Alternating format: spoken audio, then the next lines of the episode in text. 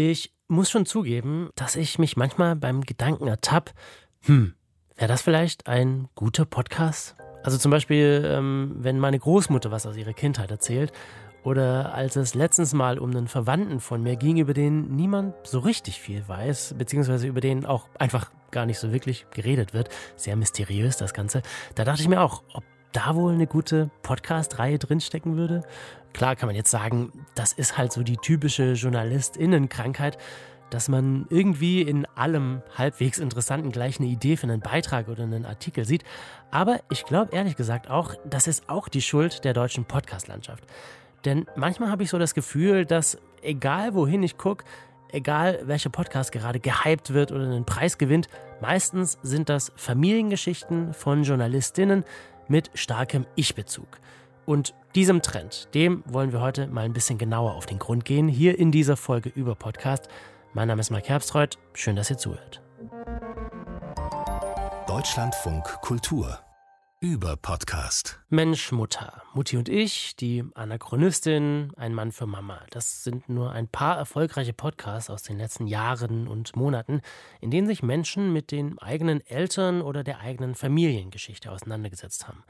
Und irgendwas an diesen Familiengeschichten, irgendwas daran scheint uns zu faszinieren. Denn in den letzten Wochen sind ein paar neue Formate gestartet, die auch nach einem ähnlichen Muster funktionieren. Unter anderem Aitutaki Blues bei Audible. Da begleitet ein Sohn seine Alzheimer-kranke Mutter bei ihrem großen Traum, eine Insel im Südpazifik zu besuchen.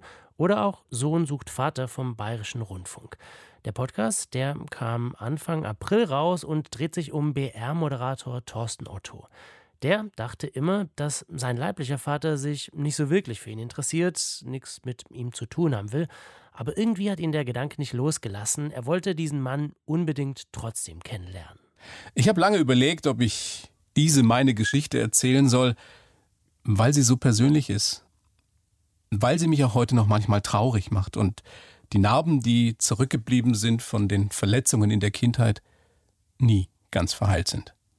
Aber ich glaube, Nein, ich bin sicher, dass es da draußen unter euch, unter Ihnen, eine Menge Leute gibt, die etwas Ähnliches erlebt haben und die wie ich mit einem, ja, mit einem blinden Fleck im Herzen aufgewachsen sind. Dieser Ausschnitt aus dem Podcast, der zeigt schon ganz gut, ähm, hier erzählt vor allem Thorsten Otto, aber eben nicht als Journalist, sondern als jemand, der Antworten sucht.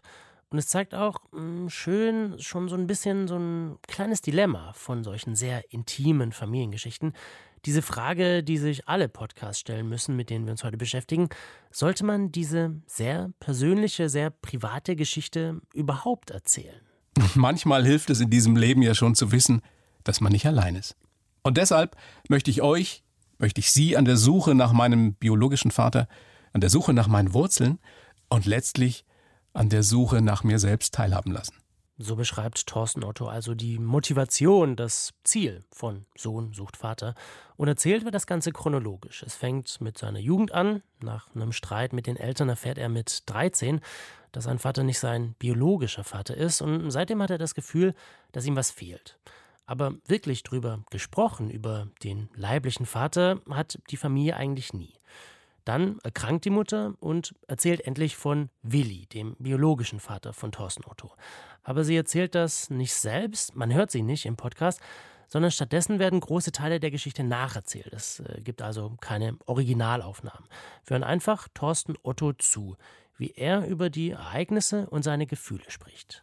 Ich hatte echt keine Ahnung, was passieren würde, als ich in das Wirtshaus reingegangen bin, in dem Willi und ich uns ja treffen wollten.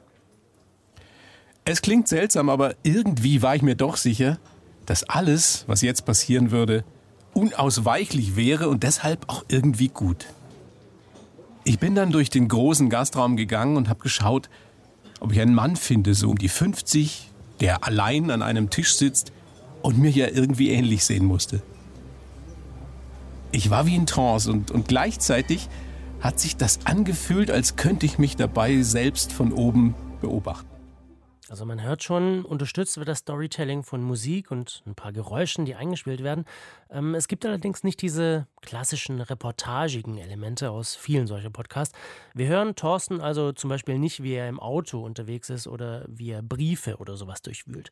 Aber es gibt noch diese zweite Stimme, die von Willi, den leiblichen Vater von Thorsten, der immer wieder auch von sich und seinen Gefühlen spricht.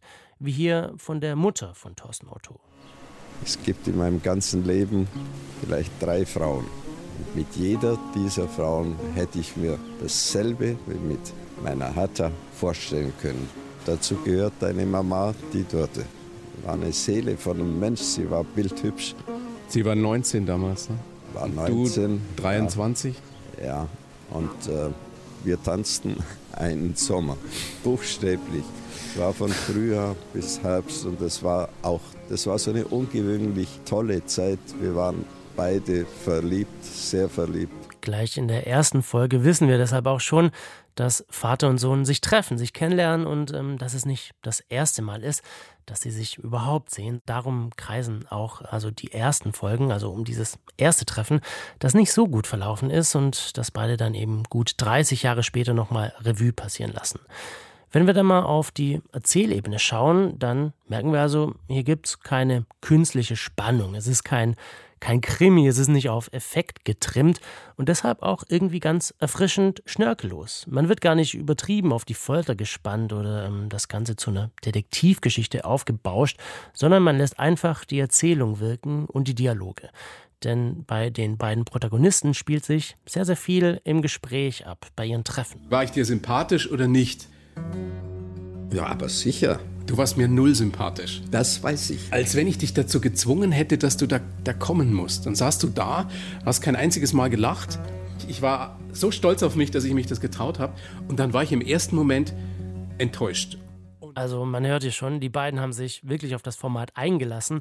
Ähm, und so hat man auch als Hörerin oder Hörer das Gefühl, dass man einfach daneben sitzt und den beiden zuhört und eben auch Willi den Raum bekommt für seine Geschichte, weil es nicht nur darum geht, dass jemand auf detektivmäßige Art und Weise auf der Suche nach seinem Vater ist, sondern es eben auch darum geht, ähm, sich gegenseitig und damit auch sich selbst besser zu verstehen und auch nachvollziehen zu können, warum alles so gelaufen ist, wie es eben gelaufen ist.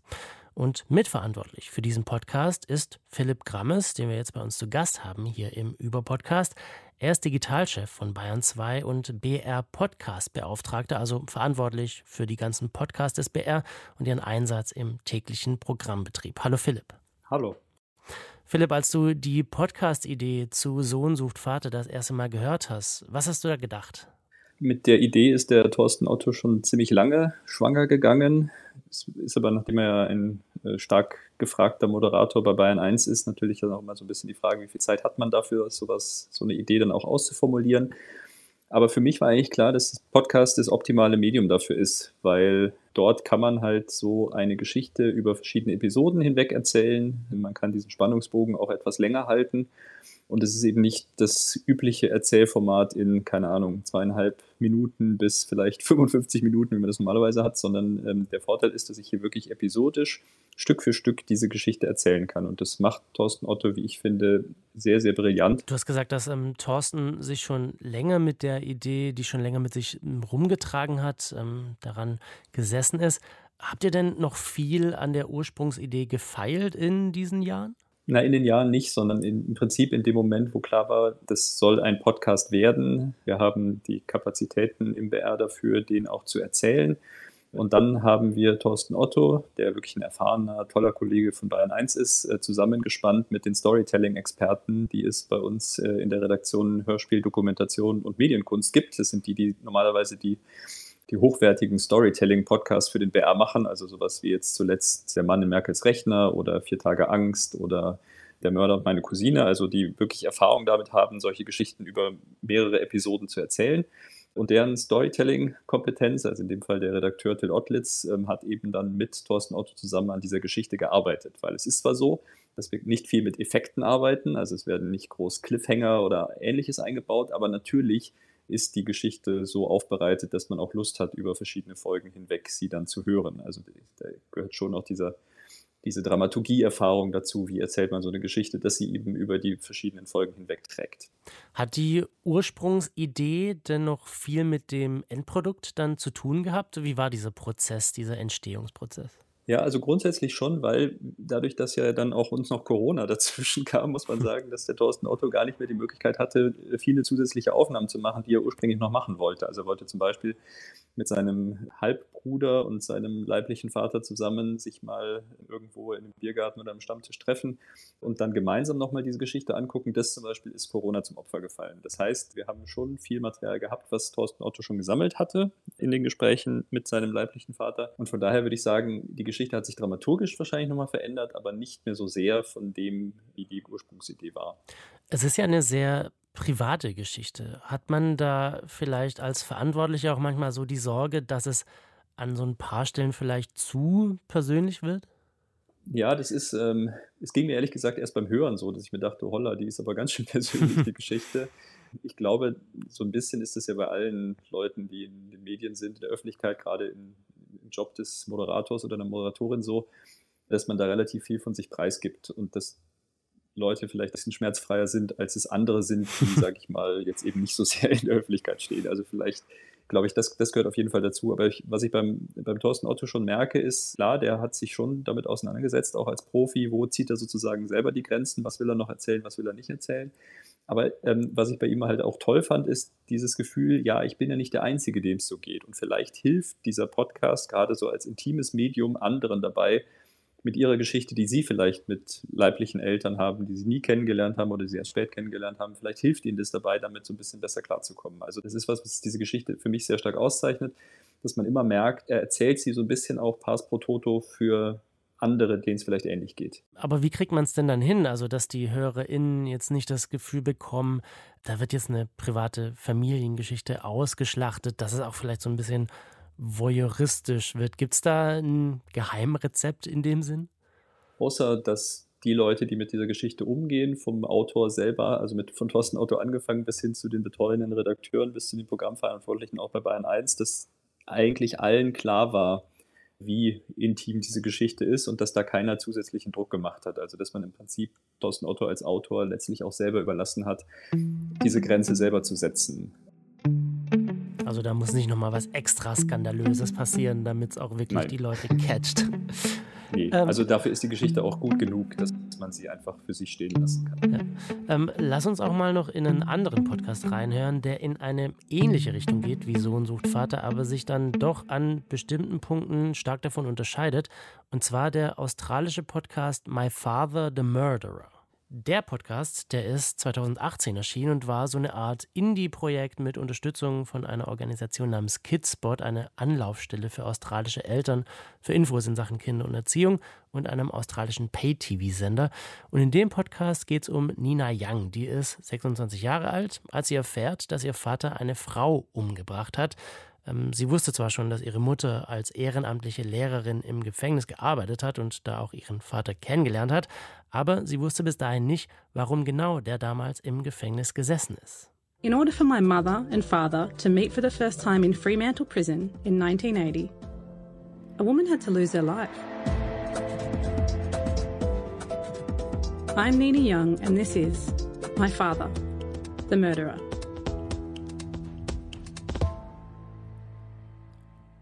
Und an der Stelle, da merkt man schon, Effekte sind in diesem Podcast nicht ganz unwichtig. Die Musik hat anders als in Sohn sucht Vater schon was sehr Hollywood-Blockbusteriges. Ähm, so ein bisschen in Richtung auf Spannung getrimmtes True Crime Format geht das, in dem die dann 34-jährige Nina Young der Geschichte ihres Vaters auf den Grund gehen will.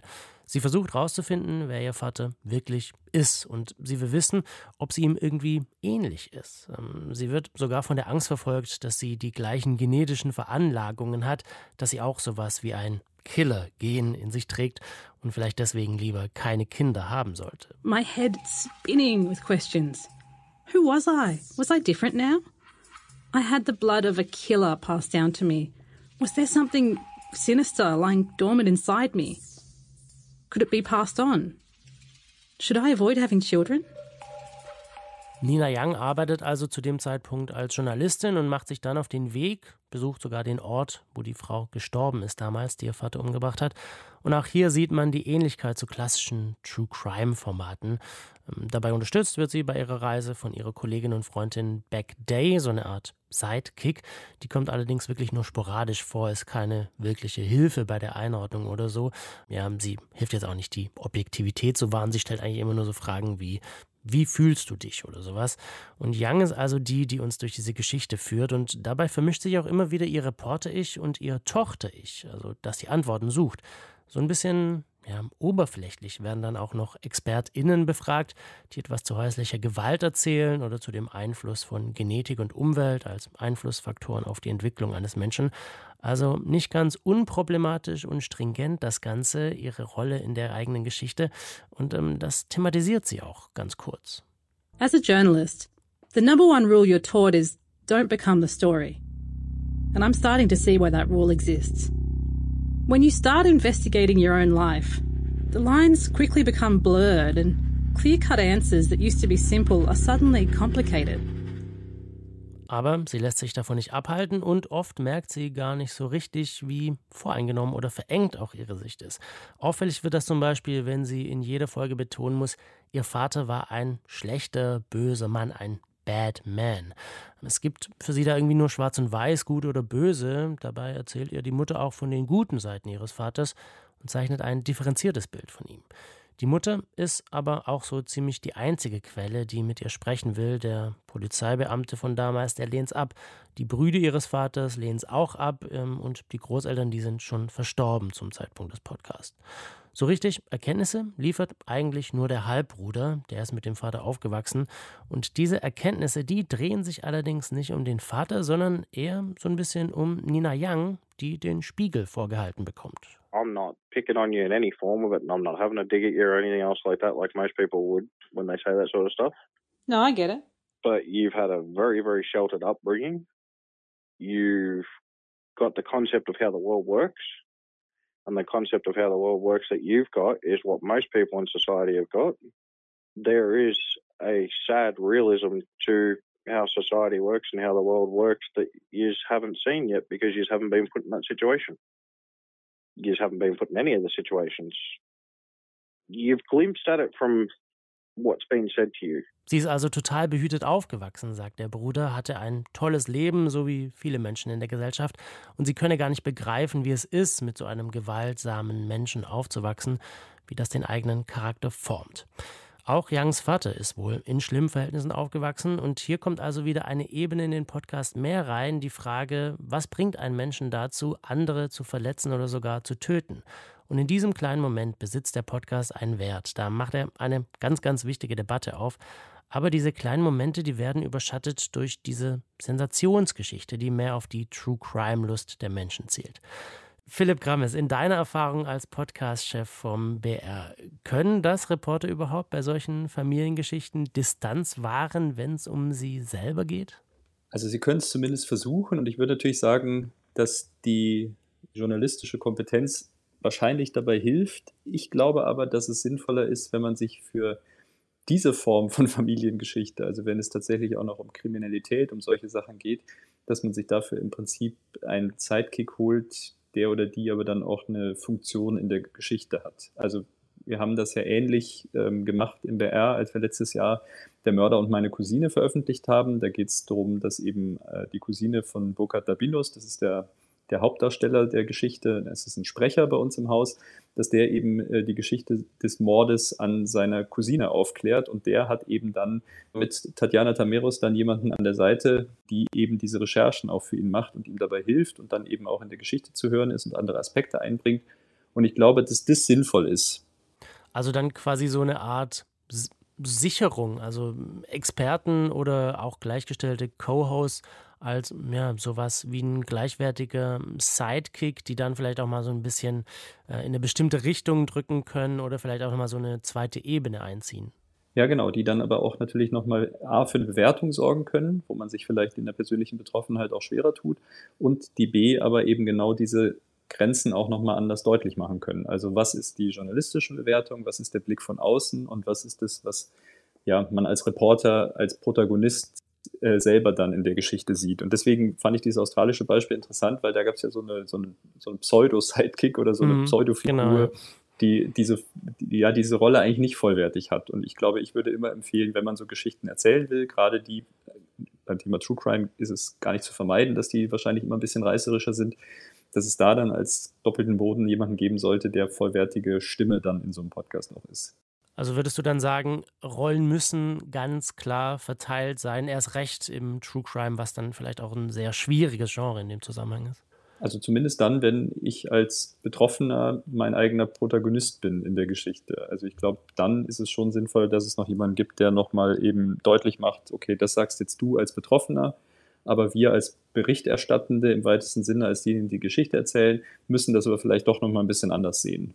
Also ich hm. glaube, das ist dann schon wichtig. Wenn wir dem Podcast jetzt eben gerade so die allerbesten Absichten unterstellen, dann ähm, möchte die Macherin ja wahrscheinlich andere Menschen, deren Angehörige schlimme Straftaten begangen haben, so eine Art Vorbild sein. Also Mut machen, dass man zum Beispiel nicht automatisch auch ein ähnliches Schicksal teilt.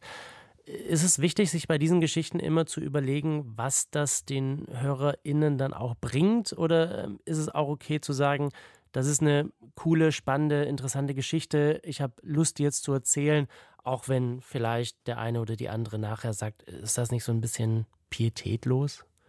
Puh, das finde ich wahnsinnig schwer zu sagen, weil das am Ende natürlich immer eine Sache ist, die die Betroffenen, das sind sie ja in dem Sinne dann auch äh, natürlich für sich selber nochmal entscheiden sollen. Also ich merke, dass ich so ein bisschen so ein Bauchgrimmen habe, wenn ich merke, dass jemand so krass eine Botschaft hat, die er da vermitteln will. Mhm. Ähm, und ich merke aber auch, dass ich einen Bauchgrimmen habe, wenn so True Crime-Geschichten nur Unterhaltung sind. Also ich finde True Crime-Geschichten dann spannend und auch noch gerechtfertigt, wenn man ähm, tatsächlich eine zweite Ebene drin hatte, wenn man sagt, wir kümmern uns hier um ein gesellschaftliches Phänomen, wir legen den Finger in eine gesellschaftliche Wunde. Das ist das, was wir bei der Mörder und meine Cousine gemacht haben, weil da ging es um häusliche Gewalt. Ja, da ging es um Femizide, da ging es darum, dass eben massiv Männer ihre Frauen äh, natürlich misshandeln können bis hin zum Tod und es aber äh, vom System, also von der Justiz nicht ordentlich aufgeklärt wird, weil man ihnen im Zweifel nicht glaubt. Dann finde ich, kann man auch so eine True Crime-Geschichte nochmal anders erzählen. Während, wenn es halt darum geht, dass sie nur unterhaltsam ist und der Mordfall nur dazu dient, für die etwas niederen Krimi-Gelüste zu befriedigen, dann finde mhm. ich es gefährlich, dann finde ich es ein bisschen schwierig. Und wenn dann auch noch eine persönliche Betroffenheit bei einem derjenigen, die diese Geschichte erzählen, ähm, dazukommt, dann ja, kriegt es für mich so ein bisschen so ein Geschmäckler. Also ich merke, dass ja, ich auch bei dieser australischen Geschichte, ich kann das dann nicht mehr so unein, unvoreingenommen hören, sondern denke mir immer, boah, muss das sein. Hm. Also ist, aber es ist meine persönliche Meinung, ja. ja. Kann ich nachvollziehen. Bei eurem Podcast Sohn sucht Vater, ähm, da seid ihr bei den Protagonisten ja relativ eng bei Thorsten Otto und seinem leiblichen Vater geblieben. Ähm, also es kommt manchmal noch die Frau von Thorsten Otto reingeschneit, aber das war es dann eigentlich auch an ProtagonistInnen. Ist es ein Vorteil, dass man sich auf diese beiden dann in der Geschichte beschränkt? Also ihr hättet ja auch einen Experten oder eine Familientherapeutin oder ähnliches mit reinnehmen können. Ja, ich glaube, dass das die Geschichte nicht gebraucht hat, dass man diese zweite Ebene einzieht, weil dadurch, dass wir eben die Protagonisten hatten, es war ja neben dem leiblichen Vater und der Frau von Thorsten Otto auch noch sein, sein Halbbruder, der Stimmt, zu Wort genau, gekommen ja. ist. Das heißt, es gab Leute, die auch so ein bisschen von außen ihm das spiegeln konnten und dann haben wir uns entschieden, beziehungsweise Thorsten Otto und äh, der Till Ottlitz, der die Geschichte dramaturgisch gepimpt hat, haben dann entschieden, wirklich nah bei ihm zu bleiben. Und das wäre anders geworden, wenn man da immer jetzt mit den Expertinnen und Experten noch äh, operiert hätte. Das war aber hier nicht nötig, weil die ja. Geschichte an sich so gut und so berührend ist und letztlich auch so normal ist. Also es ist eben kein Mordfall und kein äh, aufregendes Ereignis, sondern es ist halt nur in Anführungsstrichen diese intime Geschichte. Und dann reicht es auch. Und ich finde, das, das trägt dann auch.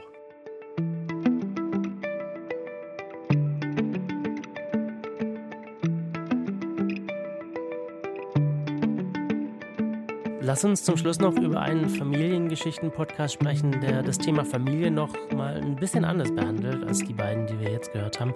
Gestern ist jetzt heißt der und ist von zwei Deutschlandfunk-Kolleginnen von Brigitte Beetz und Melanie Longerich. Es ist allerdings kein Deutschlandfunk-Projekt, sondern ein privates der beiden, gefördert unter anderem von der Bundeszentrale für politische Bildung. Läuft seit September 2020 das Ganze und in den bislang 14 Folgen unterhalten sich die beiden Journalistinnen über ihre Großeltern und deren Vergangenheit im Nationalsozialismus und recherchieren dazu.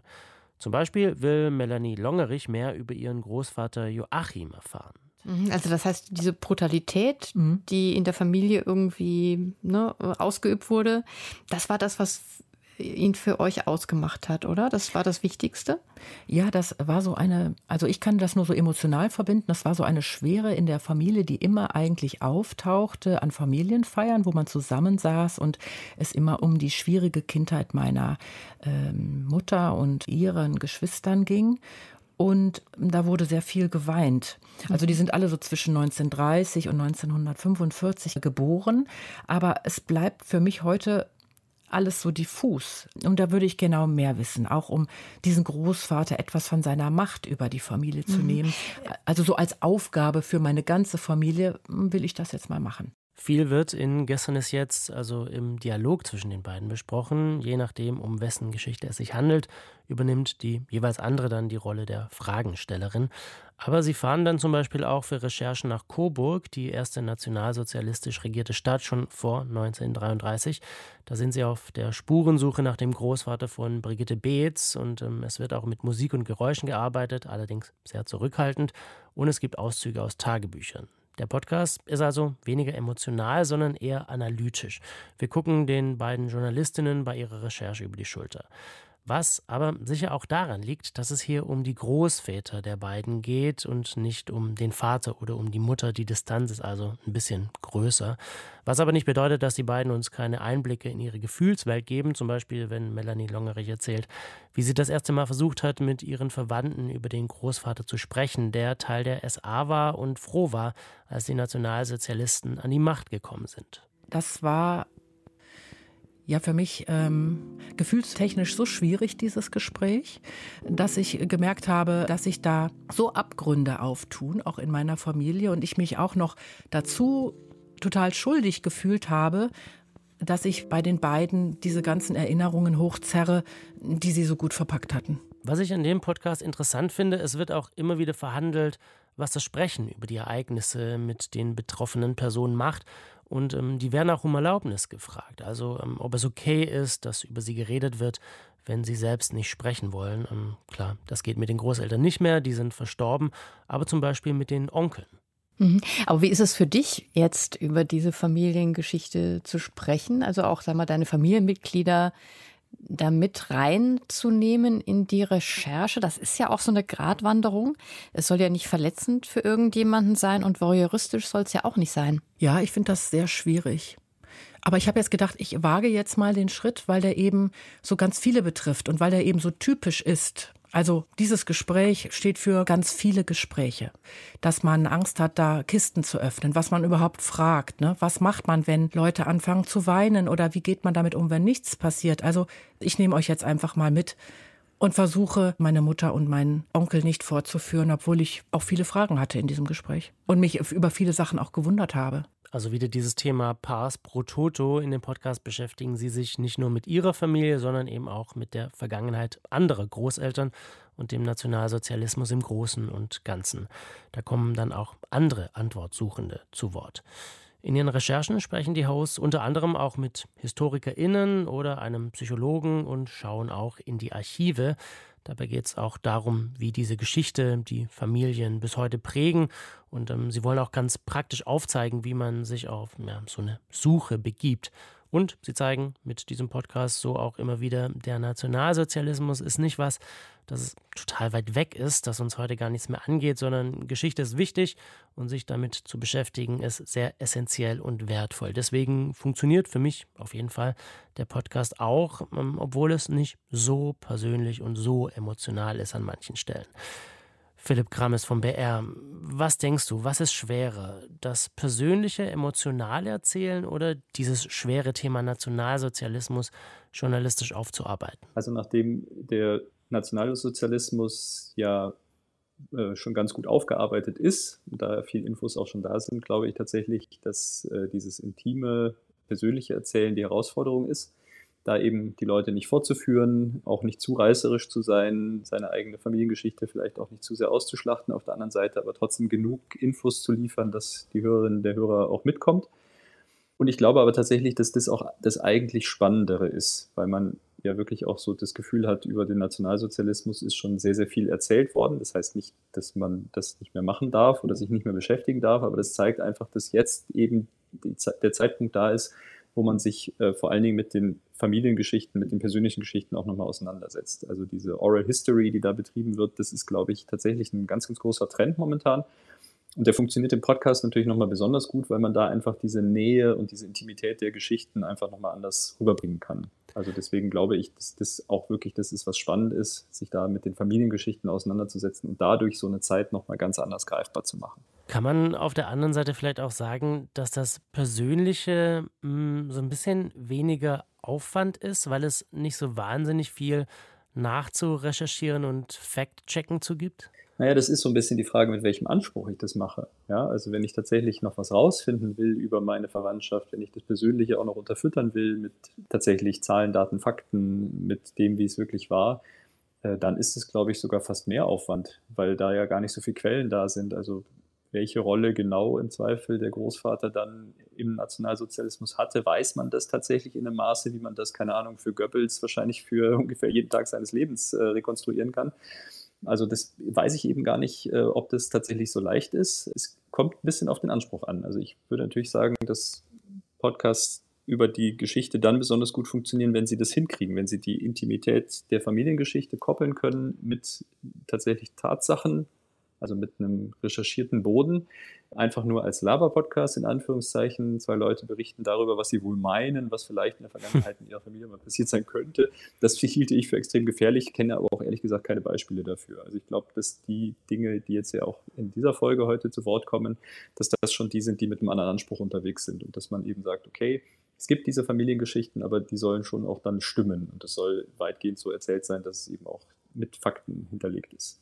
Jetzt sind auch von den beiden Macherinnen von dem Podcast eben die Großeltern schon tot. Dennoch wird ihre Geschichte erzählt. Da stellt sich dann für mich immer so ein bisschen die Frage, wer hat denn das Recht, wessen Geschichte zu erzählen? Also wann wird da die Grenze so ein bisschen undurchsichtig? Hast du dich das auch schon mal gefragt? Äh, ja, und deswegen ist es, glaube ich, total wichtig, dass die Leute, die vorkommen, wenn sie noch leben, die Chance haben, auch entscheiden zu dürfen, ob sie da mit Namen etc. vorkommen. Ähm, ich wäre, glaube ich, auch bei schon gestorbenen Personen, wenn es um die Großeltern etc. geht, extrem vorsichtig, da immer den vollen Namen zu nennen. Ich glaube, dass das auch wunderbar funktioniert, wenn man eben nur den Vornamen zum Beispiel nennt, um da die entsprechende ja, Distanz zu wahren, einerseits aber auch um die Anonymität den Leuten zuzugestehen. Ich glaube, das ist äh, immer ein totales also das ist immer eine totale Abwägungssache, wo ziehe ich da die Grenze. Ähm, wenn die Leute die Möglichkeit haben, sollten sie selber entscheiden, das ist klar. Und wenn sie die Möglichkeit nicht mehr haben, dann glaube ich, ist es schon sinnvoll, sie auch weitgehend zu anonymisieren.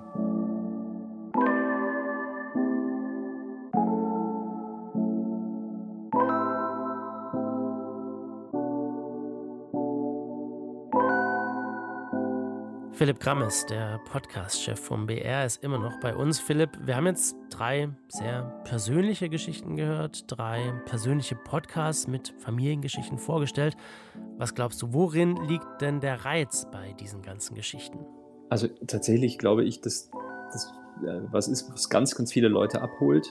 Also viele Leute finden ähnliche Dinge in ihrer eigenen Biografie, können damit was anfangen. Ich glaube, dass wir als Menschen so gestrickt sind, dass wir auch an diesen persönlichen, menschlichen Geschichten einfach interessiert sind. Wir lieben es einfach, wenn uns Leute was über andere Menschen erzählen und je näher und intimer, desto besser.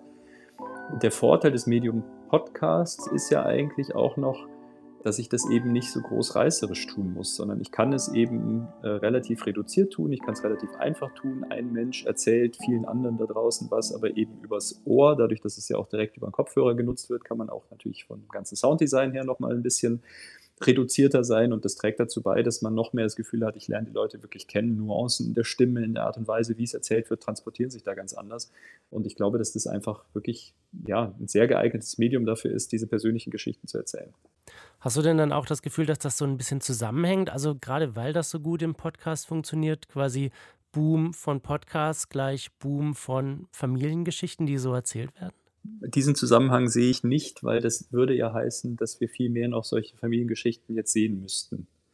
Wenn man sich das Gros der Podcasts anschaut, wenn man sieht, was draußen im Markt los ist, dann sind das ja gar nicht so viele im Großen und Ganzen glaube ich, das ist ein relativ kleiner Teil des Podcast-Marktes, aber es kann natürlich sein, dass immer mehr Leute jetzt auch entdecken, dass das für sie cooler ist, das nochmal in einem Podcast zu erzählen, als wenn sie das in Form von irgendwelchen Videos tun oder wenn sie das keine Ahnung, in Form von Büchern tun, wo auch ohne Ende Familiengeschichten veröffentlicht werden. Das ist ja so leicht. Ne? Ich setze mich hin, ich erzähle es ins Mikro und Mai, vielleicht kriegen das jetzt immer mehr Leute mit und vielleicht wird es dadurch immer spannender. Ähm, das müssen ja dann gar nicht Podcasts sein, die immer groß Reichweite haben, also die wahnsinnig viel gehört werden, sondern es reicht ja vielleicht auch, wenn man dann diesen Podcast mit ein paar Leuten teilt, die einem was bedeuten und die die eigene Familie dadurch nochmal ein bisschen anders kennenlernen. Philipp Grammes, Podcastchef vom BR. Vielen Dank. Gerne. Und vielen Dank auch an Karina Schröder, die Redakteurin dieser Sendung, und an das ganze Über-Podcast-Team, an Christine Watti und Sebastian Dörfler. Und ihr merkt schon, wenn es Zeit ist für die Danksagungen, dann war es das langsam mit dieser aktuellen Folge über Podcast. Dieses Mal über ein sehr kompliziertes, schwieriges Podcast-Genre, über Familiengeschichten aus der Ich-Perspektive erzählt. Aber wenn es richtig gemacht ist, dann eben auch ein sehr, sehr berührendes und beeindruckendes Genre. Mein Name ist Mike Herbstreuth. Vielen Dank fürs Zuhören. Macht's gut.